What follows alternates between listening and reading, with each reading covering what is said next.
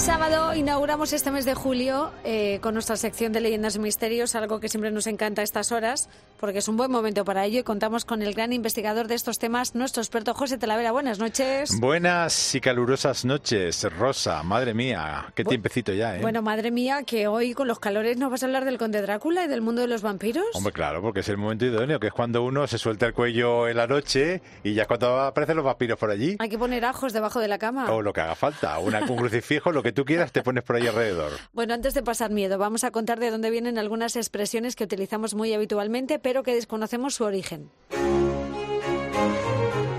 Y hoy hablamos de una que significa que esperamos algo bueno de una situación, pero que las cosas cambian. Es decir, nuestro gozo en un pozo. Claro, pues efectivamente, porque hay una situación que promete mucho y de repente cambia, fracasa, te desilusionas y sueltas la expresión. Mi gozo en un pozo. Hay que decir que viene de lejos porque fíjate, ya se cita en la Celestina nada menos, en 1499 concretamente, pero se usa como si fuera ayer mismo. Realmente no se sabe a ciencia cierta el origen de la frase rosa, pero no es complicado pensar en una persona con un objeto valioso que va paseando contento por el campo y que tropieza al llegar a un pozo cayendo el objeto a este pozo. Mm. Esta podría ser una posible explicación a la frase y es probable que el dicho es una moraleja de alguna fábula como hacer castillos en el aire. El pozo aparece con frecuencia rosa en cuentos, en relatos populares, como sinónimo del desencanto, de la desilusión. De hecho, el pozo sería un depósito de cosas irrecuperables. Efectivamente, sin más. Y ya está. Es así.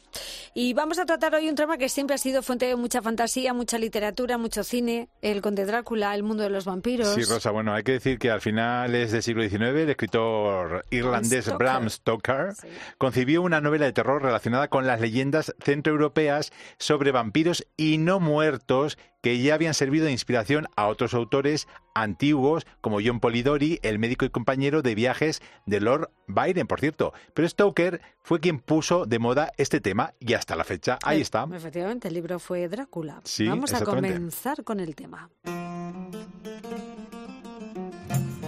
Porque está claro que Stoker se inspiró en alguien y fue concretamente en un rumano que le llamaban el empalador, que era príncipe de Valaquia, concretamente. ¿no, Exactamente, José? Vlad Tepes se llamaba. Black Tepes. Bueno, indagando en este tipo de historias, Stoker tuvo conocimiento de la existencia de un príncipe romano llamado Vlad Draculea, Oh, que había vivido en el siglo XV y que se había hecho célebre, entre otras cosas, por su gusto por lo sanguinario, Rosa. El sobrenombre de Drácula se debe en realidad a una confusión, te lo voy a explicar. Su padre, el príncipe Vlad II de Valaquia, había ingresado en 1428 en la Orden del Dragón, que es Drac en húngaro, de la mano del emperador Segismundo de Luxemburgo. Bueno, por ello fue conocido en adelante como Vlad Dracul, mientras que a su hijo se le llamó Vlad Draculea, que quiere decir hijo de Dracul. De Drácula. Bueno, sin embargo, en la mitología rumana, la figura del dragón no existía y el término Dracul designaba al diablo, con lo que Vlad III pasó a ser en rumano el hijo del diablo. Caramba. Fíjate para que veas. Ello coincide con la leyenda sobre la crueldad y el talante sanguinario de Vlad, recogida ya, por cierto, por las crónicas de la época. Personaje, ¿no? Bueno, pues en ella se le presentaba como un príncipe aficionado a la tortura y entusiasta de la muerte lenta rosa, que solía cenar bebiendo la sangre de sus víctimas o mojando pan en ella. Anda, Fíjate, fíjate. fíjate, ah. Eh, se poco calcula, apetecible. sí, sí, sí, que se calcula que en sus tres periodos de gobierno, que suman apenas siete años, ejecutó Rosa a unas 100.000 personas, nada menos, en la mayoría de las ocasiones mediante la técnica del empalamiento. Por esta razón se le conoce desde el siglo XVI como Vlad Tepes, esto es Vlad el empalador. Bueno, esta fama tan horrible dio lugar a mitos como el de la jarra de oro o el del bosque de los empalados. Bueno, la historia de la jarra de oro fue que Vlad dejó una frente a su residencia en Tirgoviste para que los viajeros pudieran beber agua de ella. Bueno, pues era tal el temor que se le tenía que nadie osó nunca robarla. Y eso que era de oro macizo, Por si Rosa. acaso. Bueno, lo del bosque de los empalados es mucho peor todavía, pues se cuenta que mandó talar todos los árboles de un bosque para empalar a más de 20.000 prisioneros. No se sabe si es real o no, lo que sí es cierto es que acabó sus días al caer en una emboscada de los turcos, su cabeza fue exhibida, se le tenía ganas, ¿eh? se le fue exhibida en Estambul y su cuerpo enterrado en el monasterio del lago Snagov, en Rumanía. Y su castillo aún se visita en Transilvania. Y es una de las grandes atracciones turísticas rumanas, claro. Qué bueno. Continuamos, que nos toca hablar de vampiros eh, en general.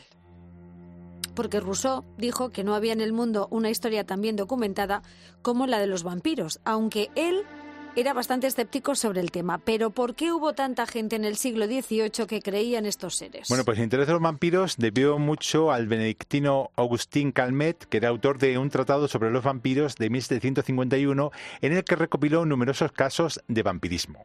Calmet definía a los vampiros como muertos que salen de sus tumbas y vienen a inquietar a los vivos, les chupan la sangre, les, se les aparecen, provocan estrépito en sus puertas y en sus casas y, en fin, a menudo les causan la muerte. Fíjate, uno solo se libra de sus manifestaciones desenterrándolos, cortándoles la cabeza, empalándolos quemándolos o traspasándoles el corazón. Pero además contaba algunas evidencias de que un muerto se había convertido en vampiro. Sí, y la primera era, por ejemplo, que el cadáver estuviera incorrupto.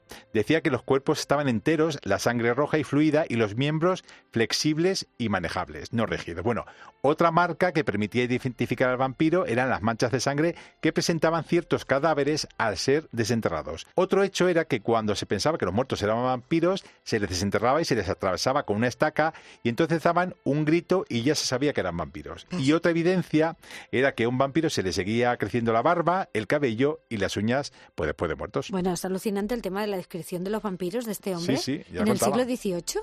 Sí. Que aún hoy está de moda en el cine, sobre todo. ¿eh? Efectivamente, y sigue en vigor. Qué cosas. Porque además hace poco se habló de una noticia en Rumanía donde se había vuelto a poner de moda la caza de vampiros en ese país, ¿eh? Sí, mira, la policía de Piatraolt, al sur de Rumanía, Rosa, investigó a tres hombres que exhumaron el cadáver de un adolescente recién fallecido, Rosa, para clavarle en el corazón un palo de madera por estar convencida la comunidad local, Rosa, casi al completo de que se trataba de un vampiro. Eso es muy reciente, ¿eh? Todos ellos protagonizaron una ceremonia macabra que oficiaron por la noche con el cuerpo de Nikolai Krivat, que también era gitano, por cierto, como su etnia, fallecido a los 17 años y enterrado pocos días antes. Bueno, parte de la comunidad gitana de este lugar de Piatraolt, así como parientes del difunto, fueron a este macabro rito eh, por el que los tres pretendían realizar el exorcismo del vampiro en que supuestamente se había convertido el joven fallecido. Y estos supuestos exorcistas declararon que encontraron a muerte que falleció de un infarto tras bañarse muy acalorado en las aguas frías de un lago, vuelto boca abajo en el ataúd. Bueno, pues los vecinos del lugar se quejaron de que el muerto pues eh, llamaba de noche a sus ventanas, fíjate, los atormentaban, espantaba a sus animales y expresaron su temor pues a que el supuesto vampiro les acabara chupando la sangre. Fíjate qué cosas. Pues en varias comunidades rurales de Rumanía todavía persiste esta superstición de que un fallecido puede convertirse en vampiro y creen que la única solución para escapar del maleficio es clavar en el corazón del supuesto muerto viviente un palo agudo y llenarle la boca de ajos. Seguimos a con el palo y con los ajos. Y se sigue haciendo, ¿eh? En Rumanía, en la actualidad. Qué barbaridad.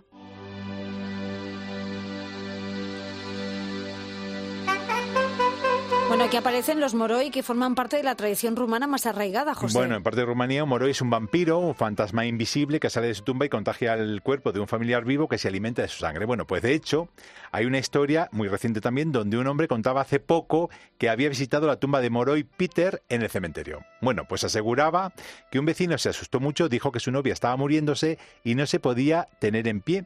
¿Sabes qué pasaba? Que su tío Peter acaba de fallecer y se convirtió en un moroi. Fueron a la medianoche al cementerio, llegaron a su tumba rosa, movieron la lápida, levantaron la tapa del ataúd y el hombre se metió dentro asegura que tenía sangre fresca en un lateral de su boca, así que le rasgó el pecho y le arrancó el corazón, como te lo estoy contando. Como esto parece una película, José. Sí, sí, pero es que esto es cierto contado hace poco por un hombre, ¿no? Lo lanzaron a una fogata porque eso mata al moroi, según cuentan allí. Fueron a la casa de la chica, prepararon un té con el corazón chamuscado y se lo bebió la chica.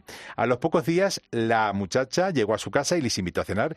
Ya estaba muy sana y había ganado bastante peso. Bueno, pues el hombre contaba que conoce los moroi desde que tenía cinco años, vio a la gente mayor hacerlo, le decían que era valiente, que para hacer eso, pues debía tener un corazón fuerte. Y fíjate si lo tuvo para hacer toda esa parafernalia. Bueno, yo creo que hasta aquí ya las historias de vampiros, ¿no, José? Sí, hasta aquí hemos llegado. Pero y además reales como la vida misma. Te estoy contando cosas de hace de unos años hasta parte, de hace dos o tres años hasta parte. Bueno, vamos a conocer ahora en un minuto de cultura la vida milagrosa o misterios más llamativos de alguno de los personajes, momentos o lugares más importantes de la historia. Y hablamos esta noche de un misterio que tiene difícil solución. Unos objetos que no se conoce su uso son los dodecaedros romanos. Sí, interesantísimo. Son figuras de bronce o piedra con 12 caras pentagonales, cada una de ellas con un agujero de diferente tamaño. Tienen un tamaño de entre 4 y 11 centímetros. Provienen de la época del Imperio Romano entre los siglos 2 y 3, pero nadie sabe para qué se usaban. Fíjate cosa más rara. No existe ninguna referencia en los escritos romanos encontrados. Se han hallado más de un centenar en lugares como España, Italia, Hungría, aunque la mayoría se fabricaron en Germania, que es la Alemania actual, y la Galia, que es Francia. Bueno, esto indica que eran de uso común en todo el Imperio Romano. Así es, algunos de ellos se han encontrado dentro de cofres de monedas, lo que indica que los romanos los consideraban bastante valiosos. Dos de ellos tenían cera en su interior, por lo que quizás se usaban como sujetabelas o algún tipo de ceremonia, pero su extraña forma no es la más adecuada para esta tarea. Ah, pues no. Bueno, otras especulaciones afirman que podría ser un juguete, un objeto religioso o de adivinación, amuletos, dados de juego, calibradores para tuberías de agua, bases para sostener los estandartes del ejército e incluso un sistema para calcular la mejor fecha para sembrar. Fíjate esa hipótesis. Pues son tan dispares las ideas que no nos aclara en absoluto nada sobre el tema. Pues no, nos quedamos igual, como Así estábamos. nos quedamos. Los de Quedadedo es una maravilla. Pues sí, sorprendente misterio, sin duda. Y gracias, José Talavera, por contárnoslo y por hablarnos de estos personajes tan intrigantes y temidos siempre como son los vampiros. Un beso muy grande y que no os chupe la sangre ninguno. Hasta la semana que viene, José Talavera. Adiós. Chao.